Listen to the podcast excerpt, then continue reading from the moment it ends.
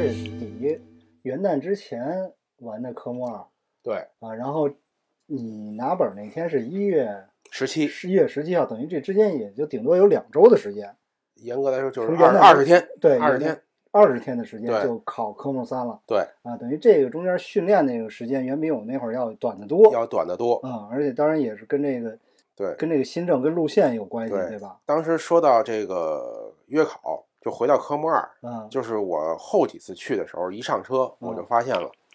首先就像刚才说的，你想利用这个过瘾，嗯想利用这个玩儿，就不太可能了。嗯，主要是你这确实人多，人多人，多哎，所以到后来就是一上车，教练问约考试了吗？所有人都会问这么一句，啊，谁约了考试谁先来，谁先摸？嗯所以当时我一说没约考试，嗯那你后边待着去吧。然后到后来我约上考试以后，我就发现，哎，明显不一样了。嗯一去直接跟教练说，我约考试了，啊、我今儿车都没约，我嗯我约考试，我嗯摸一把。教练就让你们先摸，嗯，对，因为你这个，因为他没有时长要求，所以你只要有这个训练的需求，对然后有考试训练的需求，直接就去就行，对不用 A P P 约时，对也能考试，对也也也会也教练也会让你训练，对，嗯。到后来也没有严格严格的签到了，就啊别说签退了，连签到都没有。对。然后呢，说回这个科目三，科目三，科目三在当天考完科目二的时候，反正这些教练啊也都说了，说你你是哪个教练带的呀？因为后来都不是我当时带的教练了。我说是刘教练、张教练。嗯哎，他说那你考完了，一定要发微信告诉他们一声。啊，哎，一个是让他们高兴一下 啊，再有一个就是他们会告诉你科目三的这个信息。我在考试嗯考完以后，我当时就给他们发，哎，发完了以后，他们高兴之余就嗯给我发了这个科目三教练的这个微信，你，直接跟他联系。当时对，因为外路跟内路不是一组，不是一组，嗯不是一拨人，对不是一种车，对嗯然后呢，也不是一个地儿。对，当时呢，我就给这个外路的这个陈教练，陈金教练，后来我给他发，我说我科目二过了，想找您训练这科目三。嗯，我想着科目三在外边多多跑几圈，那更过瘾？啊，对，不是那么回事儿。不是，哎，事实证明不是那么回事儿。我我当时甚至就想了，嗯我科目二考完了呢，马上要过年了，对，我说索性春暖花开了再嗯去。嗯哎后来陈教练跟我说，你先约考试，嗯，约完考试你再找我，啊，一先约考试，然后再来训练，对你再来训练。嗯在那个时候呢，是元元旦前、元旦后前后这段时间，公交重点考科目三考试场嗯，的考试预约量为零，当时哦不放了，号称是，就是他哦有意的，好像是因为控制了还是怎么着，没嗯放。结果后来突然发现，就是我这兄弟就是同单位的这个增加的这个，他说有了，啊，我就当时看了一眼，嗯有一个九号的，但是我也没约。后后来我说太早了，这这都没法练。对，但是我的我就在想，我说能不能约一个科目三的训练，啊我去试试去。结果我在上面每天必满，就像医院抢号似的，就你肯定他是，而且你是十二点之后嗯，约最远就是七天之后的那个的那天的训练，呵，对。但是你发现就根本就约不了，嗯十二点零一系统叭一下卡死，然后你再刷出来就没了，跟医院抢号一样，对，就没有了。嗯嗯，我说那这怎么办呀？嗯后来我不得不，我就有一次又去刷这个幺二幺二三，嗯，我发现了有考试，我就约了一个远点的十十六号的考试，嗯直接约了一个十号十六考试。然后与此同时，我抢着了一个训练，嗯十三号的训练。嗯我说去一次吧，嗯看看就是到时候那什么不行再退。嗯当时想着这个想法，十三号我就去了，是约的下午的训练。嗯下午训练到了现场是十二点半上车，就看一帮人啊在那个那个卢卢颂路的那个体校东门外边，体校的这个射箭场外，对，射箭场外，你嗯车全在那儿跟那儿停着。对，然后大家就准备说训练，但是说怎么训练都不知道。就是刚才说到最大的一个问题，就和嗯一八年不一样的在哪儿？简化了，取消了这个这个这个夜考夜考，嗯对，取消了夜考，然后把夜考的这个灯光就整合到了这个整个你路考的前部，嗯嗯就和现在小车是一样了。嗯后来呢，我们在车下等了半天，这个教练呢来了，来了以后呢，开门上车，教练上来第一句话就跟之前一样，大家都约考试了吗？嗯约了，哪天呢？一月十六号了，行，然后都做好了。突然教练就问了一句：“有嗯第一次来的吗嗯？”就我一人举手，就我第一次来 啊。那教练就看我一眼，说嗯：“我说这样吧，我说您让他们开，您边开边讲吧。嗯”教练说：“算了，我再讲一遍吧，嗯大家都在，我再讲一遍。”啊教练就把所有的呃考考试注意事项，嗯，又讲了一遍。嗯，其实我感觉，就之前你也带我走了一遍这考试路线，嗯我感觉是考试路线比我一八年的时候要短得多，嗯，呃，路况也要简简单的多简单的多啊，对而且没有那么复杂的山路什么的。但是具体的细节要求也比那时候要复杂太多了。，对，因为说白了，整个这个科目三的考试，在你正常驾驶的过程当中，嗯你是要去应付电脑的，你是要去满足电脑的要求，嗯所以在这个当中也是比较严格的。先先是把灯光的这个顺序给记住，其实灯光就是五步，第一步开前照灯，第二步远光灯，嗯往下掰一下远光灯嗯，第三步回近光灯，第四步闪三下远光灯，第五步临时停车开示宽灯和双闪，第六步关灯全关，请起步，就这六步。那咱们先说一下这啊个科目三的考试路线吧。科目三考试路线啊，这起点是在这个卢城体校的东门儿，卢城体校，也就是北京体育职业学院的东门儿，对，东门射箭场墙外对啊，然后车头朝南，向南，对，这是在卢宋路上，卢松路，嗯对，从卢宋沿卢淞路一直往南，往南，呃，穿过要穿过黄梁铁路，对，嗯，然后等于到卢宋路顶到头儿，到铜钱路，呃，顶到头儿右转，铜钱路右转，紧跟着呢就到前边卢球路的路口要嗯进行左转，然后沿卢球路往南，对，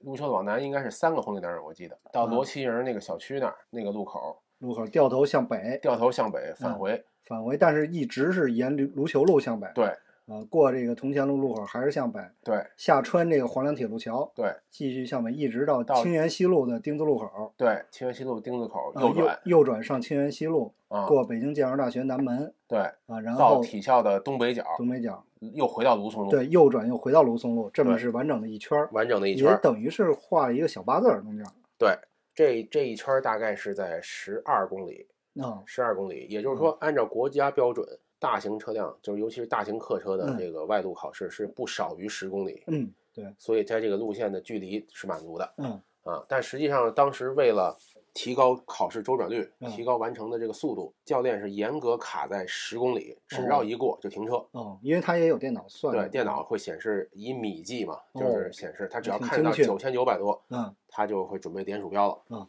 那么在这一整个考试的这个路线上面会有很多的控制点，对，对吧？具体的这个控制点，一个是嗯，路口，对首先说路口是要进实线区减速，对，路嗯口其实就三种情况：嗯绿灯通过嗯和红灯停车。嗯，即使是绿灯的情况下嗯，也要进实线区在实线区要踩一脚刹车，减速通过停止线。明白？第二种情况呢，就是红灯的时候，嗯红灯的情况就分两种情况，一种是在实线区内等候，一种是在实线区外排队等候。哦，那如果你在实线区外排队等候，你起步的时候驶入实线区还要踩一脚刹车，哦，再通过路口。哦，明白。那我能不能大老远看见红灯，我这儿把档摘了溜过去？空挡滑行那是严严禁的嘛，这个这个是绝对不可以的。哎，对，这个确实是最深刻的一个体会啊。我们平时开车，尤其是开手动挡车越熟的人，啊，越是越觉得别扭。对平时咱们大家开手动挡车，手一直就放在档把上对啊对，这在考试当中是绝对不允许的。，对，这个嗯属于人工评判。嗯，如果警察看到你单手手扶扶轮嗯单手扶挡，啊，嗯时间长了，嗯他就会就会认为你不合格。嗯，对，嗯，包括说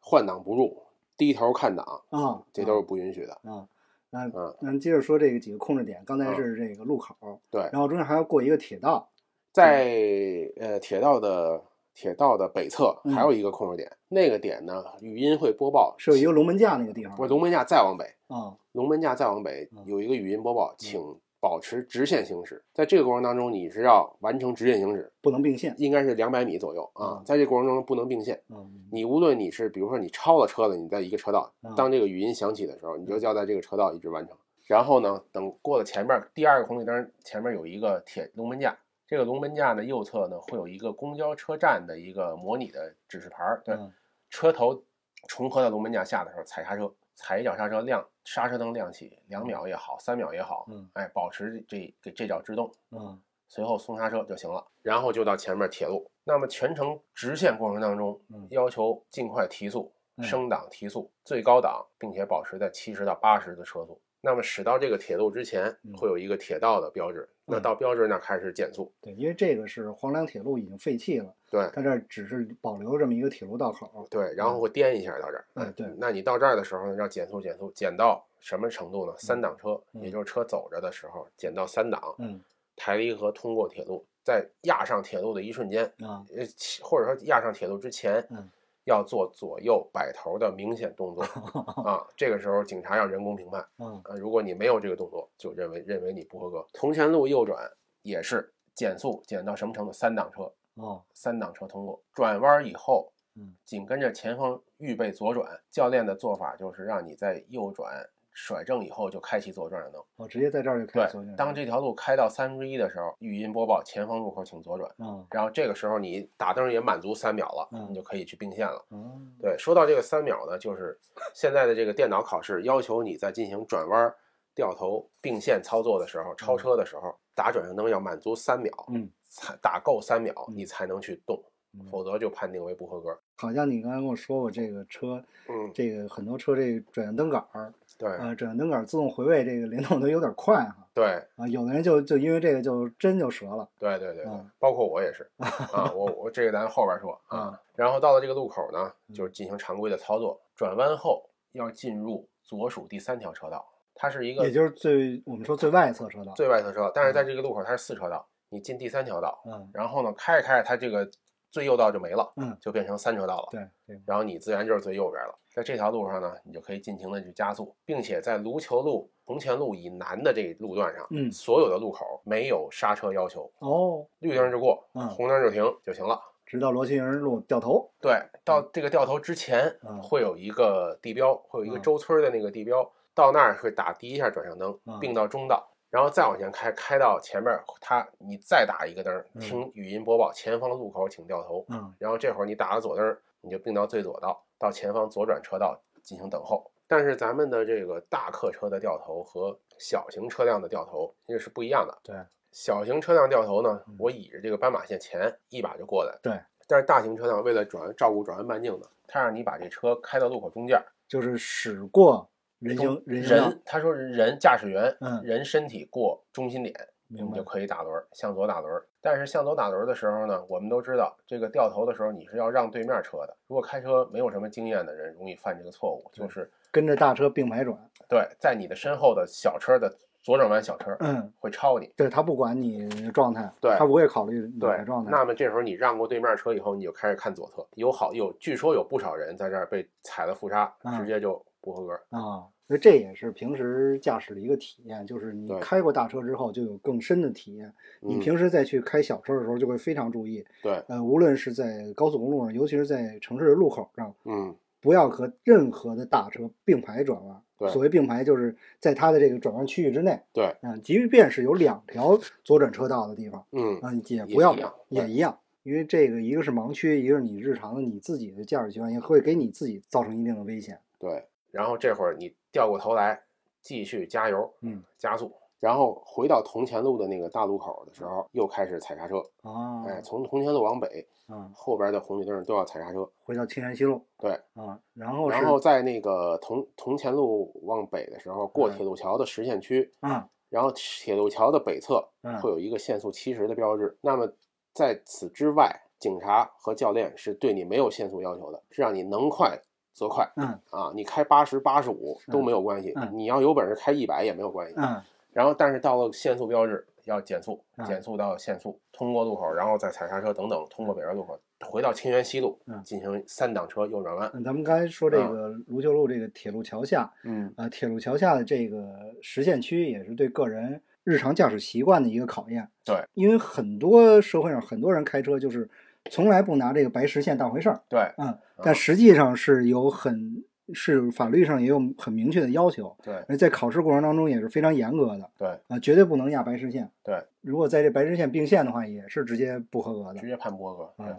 然后就是拐回清源西路，嗯，到这个北京建筑大学南门儿这儿有一个红绿灯，这对这个呢，这个不是红绿灯，嗯，这个区域叫学校区域，有一个嗯让让行的一个一个标牌儿。哦，那么当车头和标牌齐平的时候，嗯踩刹车，踩两到三秒到实线区，到网格区，然后这会儿松开刹车，继续加油就行了。啊，就是这个学校南门儿这儿有一片黄色网格区。对对对对对，那你是整个考试的时候完成了一整圈吗？还一整圈儿。实际上我是从从这个就正经的起点开始接的，但是呢，如果说你从起点开始接，嗯你严格按十公里算的话，是在罗齐营北边下，掉过头来没多久就停了，那是那就是十公里。嗯，到这儿就已经对成，功了罗齐营往北再接，就无限循环在这儿。考试之前你训练去了几次外路？外路只有两次，就去了两次。周五一次，嗯周日一次，当时我就说说你这嗯个钱花的没过瘾，没过瘾。对，但是呢，其实我觉得也挺过瘾的，哎，就是你在这个路上能飙到八十，哎，对，这个就已就已经和一般的不一样了。对，而且开我我感觉啊，还是开大车飙八十、飙九十，还真的不觉得。对，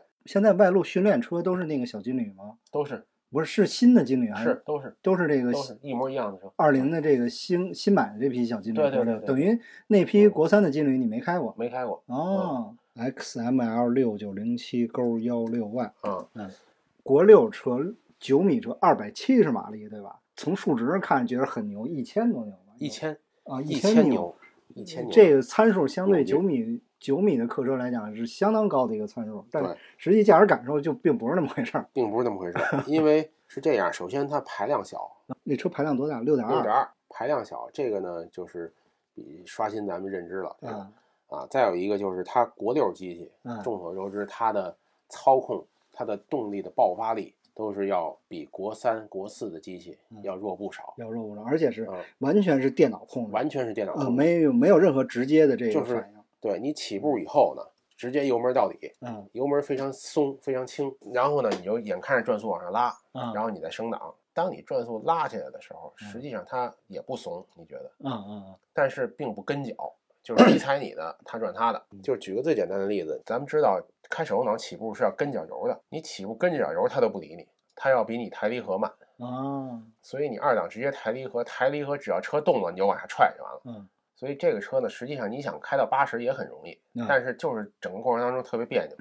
就是一个明显的滞后感、电子感、只是你给他一个信号而已，对真正怎么开是电脑的事儿。电脑的事儿。嗯，对，然后呢，配的还是五档变速箱，应该还是八零五。啊，幺二零五。啊，对，幺二零五。幺二零五这些个车，就是我开了，包括考试那天是三三辆不同的档，都是一如既往的难挂。啊，难挂到什么程度？停车的时候啊，挂二档都得推半天，啊使劲推。我们那会儿教练跟我说，直接补一脚离合。起来以后升档，明显的有一秒的同步时间啊，啊，你就你就拉拉住了就行了。它是是是那种软轴的还是大长杆？长杆儿这么这么啊，长，长杆那那那嗯可能有可能还是硬轴的。还是硬轴？那感觉就是硬轴。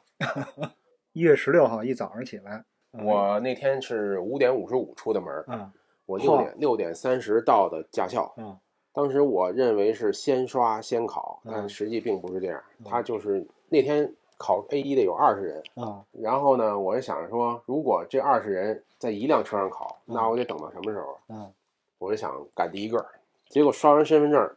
告知随机叫。那这个时候呢，刷完身份证大概是在几点？七点半，嗯七点二十才刷。刷完身份证七点半嗯，然后排成一队，讲了注意事项以后，大家头也不回的就跑回停车场开车了，啊就奔的这个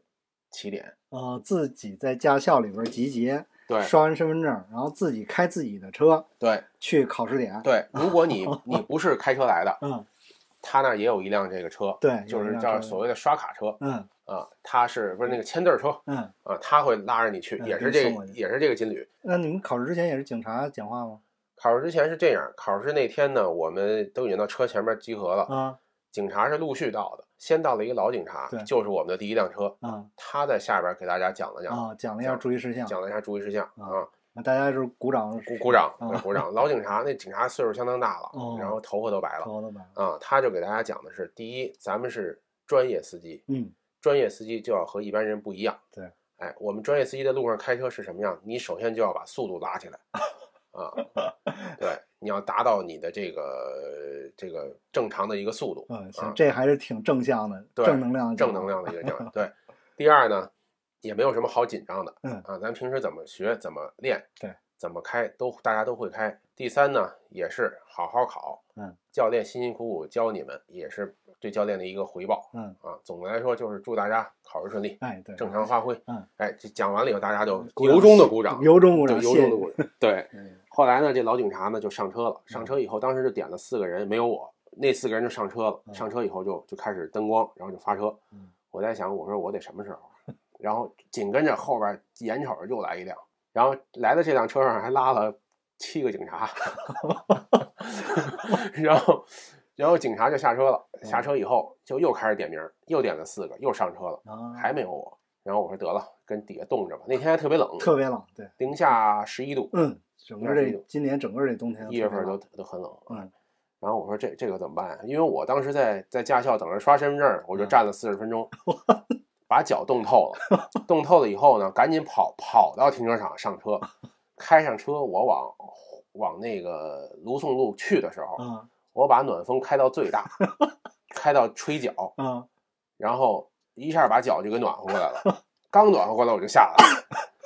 下了车跑到这个起点，嗯。但是这会儿我担心也是多余的，嗯紧跟着第三辆车紧急赶到，啊，紧急赶到以后又开始点名儿，然后点名儿我是第三辆车的第四个，结果万万没有想到的是，我我当时我这辆车的四个人 全都考了两遍，每个人都考每个人都考了两遍。当时我还说呢，我还挺那会儿发车大概是八点 八点四十嗯，我说应该九点二十能考完了 啊，结果万万没有想到，我们四个人全考了两遍，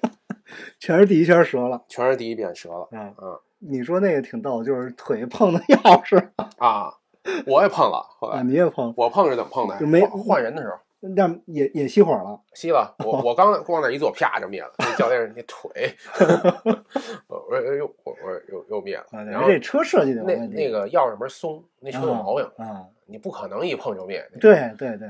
那会儿不是间隙嘛，嗯，直接打着就行了，你甭甭管它。然后调座，哎，对，还要说一下，这个教练之前都强调过，开车之前大家一定按自己的习惯把座椅调整好。对啊，这个东西虽然咱们不是说像弹钢琴似的那样要有一个标准姿势，还有但是一定要是自己最舒服的姿势。对，嗯一个是最舒服的姿势，还有一个是反光镜。嗯，如果你觉得不合适，一定要调呃，是这个考试车是可以在车里边电动调反光镜吗？电电调，哦全是电调。然后等你准备好了，你就告诉准备好了，嗯这会儿他就你系安全带嘛，嗯系安全带，他开始模拟灯光。然后呢，就是大家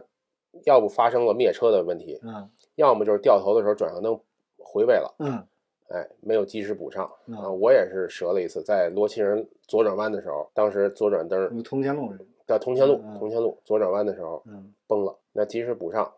爆了，因为这些也不是自己技术的问题。对自己技术的问题，都是车的问题，对包括这个钥匙门松这个，啊，这挺逗的。对，这真是坑人这个。当然了，就是在整个考试当中，你所有的失误都是扣分的，嗯但是只有有两项嗯是扣十分儿，这两项你只允许错一次，你是及格的。但是如果你犯了其他的问题，那都是直接扣一百分。这两项减十分的是什么呢？一个是拉手刹时未踩死制动，嗯第二项是靠边停车时与路侧距离超过五十公分，嗯，这个是减十分，其他的都是一百分儿。说到停车五十公分这个问题，大家是平时可能坐公交车啊，对这个意见比较大。然后我们呢也是真正学了这个车，有了体会之后，才发现这个大型客车啊，要靠边儿贴边儿贴马路牙子，嗯，这个并不难，并不难。而而且是一目了然一目了然，很简单，只要你看小径儿，你想贴多近就贴多近。对，嗯，所以是有了这个体验之后，咱也嗯，心里对这个大型车也不是有那么多的畏惧感。对，所以这个当时也算是不管怎么说，反正考了两遍，你最后是扣了九十，扣了十分，对吧？对我最后靠边的时候呢，嗯我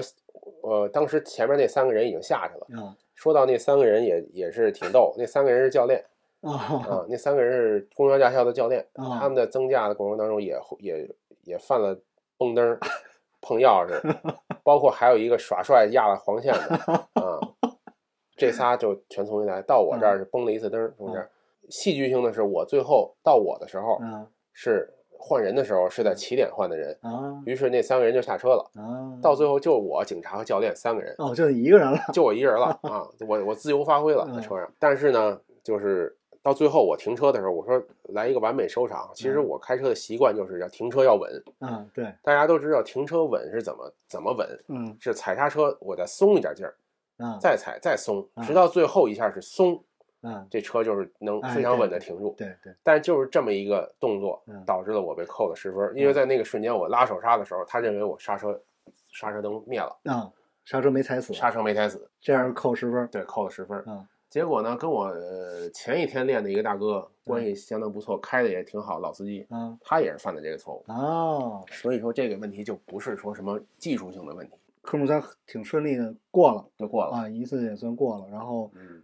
过了之后就是马上就是约科目四，科目四，对，嗯过了之后呢，你是要去到起点那停的那辆所谓的签字车上去签字，嗯那车上有一台电脑，你签字的时候呢，车上的那个教练就会问你，你嗯要不要考明天的科目科目四？嗯那我们都是有时间的，就直接跟他约了。约了之后，在次日的下午赶到驾校，一点到达现场，直接进考场，嗯就考。科目四难吗？科目四不难，不难科目四嗯实际上有点像科目一，嗯，但是它已经把罚则这些东西都去掉了。哎呦，这真是，对，所以过起来就相对容易，而且科目四最大问最大的特点是学过车的都知道，五十道题它数量就少。然后科目四过了之后嗯，啊，直接现场质证，现场质证，对这个呢也是半小时左右，因为你你先考完了，我嗯考得很快，嗯后边那些哥们儿陆陆续续的出来，嗯大家等大家都到齐了，嗯开始现场质证，交照片儿啊交驾照，啊，交驾照，交照先先交那个驾驶证，啊，然后交照片儿，对，交照片现，场等着叫你名字。对，现场其实其实挺有意思，就是一个 塑封的机器，对，塑封机，嗯，然后你回去刷幺二幺二三，对对，刷多长时间了？刷到晚上刷了，当时是考完是两点半吧，嗯两点半到三点之间，嗯然后呢，我往回走的时候，路上刷还没有，然后等到了四点，嗯应该就有了就刷出来就是 A 一了，A 一了啊，AED，A 一 D 啊，但是是你的那个驾驶证那一页，不是电子驾驶证，啊是你的驾驶证那个检验，然后你去点电子驾驶证，就就直接提示你发生了变化，啊是否要刷新，然后此时呢，你就会点一个确定提交，它就会进入一个网上代办的这个过程。哦，那这个期间呢，你就看不了了那电子驾照。它通常是说一个工作日，但事实上啊，嗯三十分钟就反馈你已做好，然后你再进去就就是新的了。这是你第二次增驾经历，对，第二次增加经历，三次学车，嗯三个驾校，那手风手风驾校啊，首峰海淀驾校，啊对，海驾是摩托，摩托啊，公交驾校是这个，然后下一个 C，如果去 C 六还是另一个，又是这啊，个东方时尚，东方时尚或者凯特，海驾也有 C 六，海驾没有。现在就说到这个 A B 类增驾，其嗯实在北京来说，这个驾校并不多。对，驾校可选择的很少，不要很少不要想不要想什么你嗯选哪个驾校去哪儿，你就报就完了，就东方时尚公交，对，北边你就是京都府，京都府、这边还还有一个是凯特，凯特，凯特有大课，而且凯特没 A 三，哦，凯特没 A 三，对，啊，公交没有 A 二，公交没 A 二和 C 六啊，而且 B 一也是后来才有的，B 一是二零年吧，二零年才有二零年才有的啊 B 一。对，北京现在要想学 A 二，只有东方时尚东方时尚两万七千六，两万七千六包证。对，有的是像我们感觉就是完全是凭凭兴趣吧，一个是凭兴趣，但是真正你学下来之后，这个体验，你再上路开车，嗯啊，而且还你对这个大型车辆的这个安全的这个体验，啊，对你日后的驾驶，对你这个安全意识都有一个很大的提高。对嗯，实际上你在路上开呢，你就发现你会看的更细、更全面。对，尤其是你嗯开小车跟大车并行的时候，对，你就更能理解。当然也看每个人的这个脑子理解能力了啊，每个人的素质，你更能理解这个大型车它的这个盲区，对它的一些操作要点，还还有有它的一些看点。还有一个我最深的体会就是说，你增完了 A 一之后，嗯，你开小车，尤其是在比如说窄的地方，嗯停车场里，哎，对，你的打轮更从容，哎，对，没没错，我你的也。这个操控更精准哎，对，啊，对对对。包括说在躲人啊，在绕行啊，包括这对些个提前减速，提前让行。对嗯提前减速提前让行，嗯踩刹车哎你也知道怎么踩，对，嗯啊，对，刚才还有一点没说，就是这个科目三外路这个训练嗯，啊，教练会根据每个人不同情况，对，呃，告诉你这个需要训练的这个时长。像你只训练两次，而且两次严格来说是两个半次，哎，对，因为刚才像刚才咱们说的那个全程的这个路，教练只给你一半的机会。啊，你像第一次我去，头七个人都是来过的，所以说让他们都开了十公里。等到了我的时候，我第一次摸那个车，在那个路上开嗯八十、嗯这个都没有问题。然后我也是看了前面七个人，我脑子里记住的这些点，嗯，我去挨个的去完成，也都没有问题。嗯最后教练直接让我停车，就是直接回到起点就让我下车了。嗯教练也没跟我说多说别的，就说把今天的点回家睡觉前好好脑子里哎再想一想。因因为这个特别明显，教练他嗯就是你上车先开，对看你行就啊不说了，对不行的话，也就是一句话，你再来练对。就完了。然后呢，在我那天头一次去的时候，那七个人嗯都来过两次，只有一个大哥，就刚才我说的那个，他没有毛病，啊，其他人都有毛病，嗯，因为这个各种各种的教练各种训斥。对平时 平时都是嗯，驾驶习惯，对，平时驾驶习惯对这个你开手动挡车或者第一次接触大车嗯再上路，这个有很大的影响。好像也有这个公交迷这一类的嗯，啊，就是因为喜欢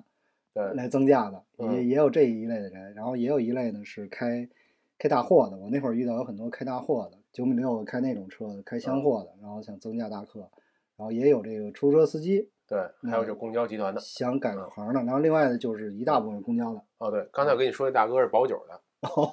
啊，七七的，他九六年的本儿，当过兵，然后呢，他就一直在保九就干那个办公室的。后哦，来说我增一个就踏实了，四十五到四十六的，嚯，增了一个踏实的。反正这么大岁数增也，反正而且还有一个就是这个新政出去之后啊，咱们嗯可以预见性以前这个到年龄降级的这个问题，嗯，日后我觉得可能还会再放宽。进一步放宽啊，因为这个，嗯，路面上这些人开大车的、开大货的也好、开大客的人，还是越来越少，越来越少。因为现在据公安部交管局统计啊，我看嗯到一个数据，就嗯 A、B 类驾照嗯占全国驾照的百分之九点九。哦，你如果把这个水分再挤一挤，比如嗯说拿着就有本儿不不开车的，有本不开车的，啊像咱这样的，对，或者说从来就没开过大车的，嗯说以前学大货嗯也没摸过大车的，嗯伪 A 二嘛一嗯帮，嗯，还有就是退休的，每年都在退的，这个数据只会越来越少。估计那挤完水分也就百分之七八，算7%多，百分之七八都算多的。，对对对，嗯，嗯，所以在大街上，尤其是开大挂车的、开 A 二嗯的这些，就最辛苦的这些人，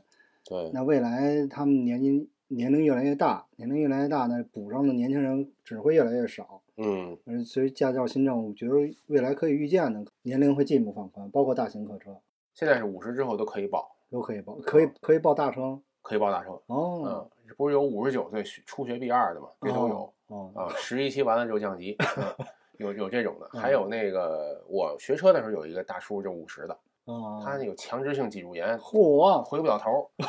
挪着锅，嗯，行吧，您聊这么多，对。给给大家一个参考，也是挺有意思、挺不一样的一个人生体验。喜欢就来，哎，对，喜欢就来。喜现在欢就来，也不用考虑别人说什么。对现在有这个条件了，大家愿意有这个体验，您也不是说我考这就为开公共汽车去，或对者怎么着。当然，您要真考了一本